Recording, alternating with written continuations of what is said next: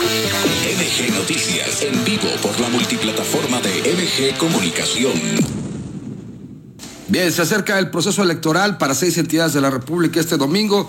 Nuestro analista en la Ciudad de México, Roberto Mendoza, tiene cosas que decirnos en esta tarde de lunes. ¿Cómo estás, Roberto? Fíjate que eh, he estado viendo el sitio de encuestas Polls MX, que más o menos tiene eh, poll de polls, es decir, una compilación de encuestas de 18 casas encuestadoras que han estado haciendo encuestas durante todo este tiempo electoral, este tiempo de campaña.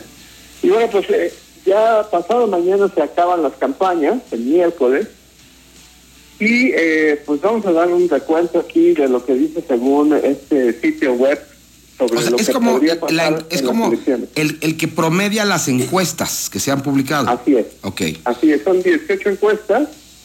Y por ejemplo, para Aguascalientes, pues pone al, a la coalición PAN, PRI, PRD con 49%, Morena 37% y bueno, los demás ya, digamos, son menos de, de dos dígitos. Y las probabilidades de ganar de la alianza PRI, PAN, PRD es del 97% en Aguascalientes y Morena, según este sitio web, solamente tiene un 2% de probabilidades de ganar. Los demás tienen posibilidades negativas para ganar. ¿no? Entonces, Aguascalientes yo creo que pues está definido para el PAN. Digo, me faltan dos días de, de, de- de De campañas campaña. y, y bueno, pues también faltará la movilización y todo lo que hagan los partidos políticos durante el día de la elección. Pero yo creo que ahí eh, Aguascalientes no tiene vuelta de hoja, la va a ganar la alianza, ¿no? Tere Jiménez, sí. Luego sigue Durango, que está bastante pegado, PRI, PAN, PRD con 47%, Morena, PT, Partido Verde y el, el, eh, Partido Local 45%. Aquí las cosas pues se ven casi en un empate técnico, pero dice Paul Paul que Durango tiene un 64% de posibilidades de ganar la alianza contra un 35% de Morena. Yo creo que pues va a ser un final de fotografía ahí. De hecho, pues todos los eh, candidatos, todos los eh, diputados, todos los las corcholatas se han abocado a irse a Durango porque la pelea es bastante cerrada y ahí pues yo no me atrevería a dar un pronóstico. Yo creo que tendremos que esperarnos a ese día de la elección el próximo domingo en la noche. De acuerdo. Hidalgo, yo creo que pues está prácticamente definido. Eh, la coalición de Morena tiene 58% contra PRI, PAN y PRD que tiene 31%. Según las probabilidades del sitio, Morena tiene un 99% de probabilidades de ganar y la alianza PRI, PAN, PRD un menos 1% y así también están los otros. Yo creo que Hidalgo eh, pues será otro de los bastiones que perderá el PRI en esta selección.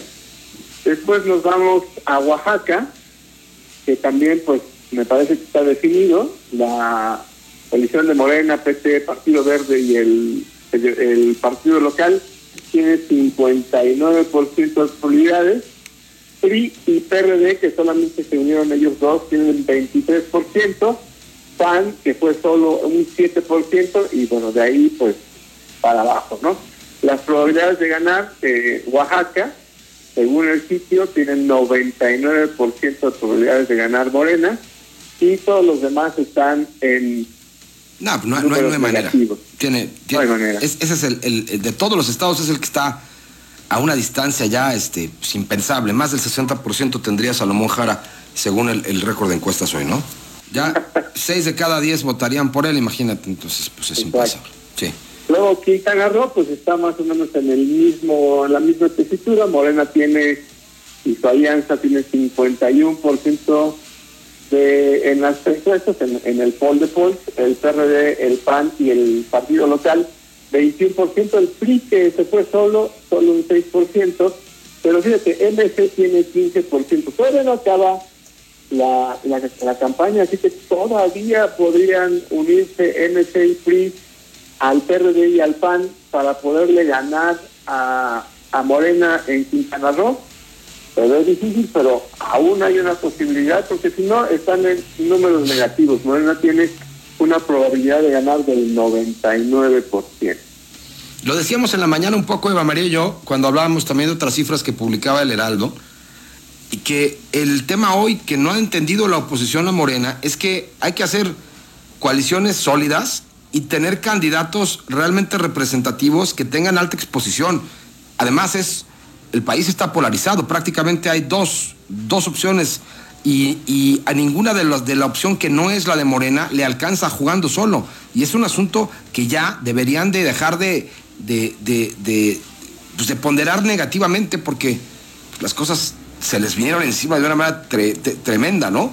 Prácticamente este, en los estados como este, Oaxaca, por ejemplo, o en Quintana Roo, donde la coalición no estuvo PAN, PRI, PRD, las diferencias con Morena son todavía mayores, querido Robert. Sí, y por último tenemos Tamaulipas, que Morena tiene el 58% y la alianza tiene un 35%, y MC 6%. Así también las probabilidades que según, según el, sitio es del 99% de probabilidades de que Tamaulipas le gane Morena y todos los demás son números negativos, es decir, menos uno o más de que otro partido lo gane. Aquí, y aún uniéndose todos los partidos, le ganarían a Morena. El único lugar en donde la habría, digo, una posibilidad si se unieran es Quintana Roo. Y en todos los demás, pues me parece muy difícil. Incluso en Hidalgo no tienen los números para llegar a, a, los números de Morena. Y bueno, pues esto configurará también, pues yo creo que, yo, yo creo, un cambio en las dirigencias de los partidos, al menos yo creo que en el PRI. Y, y bueno, pues también habría que ver o definir si la alianza va a continuar, porque pues habrá, por supuesto, partidos que estarán ya en desventaja en la alianza y solamente si se unen todos tendrían, digamos, una proporción más o menos equilibrada. Hace unos días estaba leyendo una columna en donde pues se decía que antes los partidos tenían la suficiente fuerza para ir solos. Ahora, como tú dices muy bien, ninguno tiene la suficiente fuerza para poder, digamos, hacerle frente a la ola de Morena y sobre todo, pues, eh, eh, si sigue encabezado por el presidente, que todos los días hace campaña. Así las cosas, querido Robert. Estaremos al pendiente el próximo lunes para analizar los resultados que ya estamos anticipando. Te mando un abrazo. Muchísimas gracias, Jesús. Un abrazo a todos. Hasta pronto. A lo largo de varios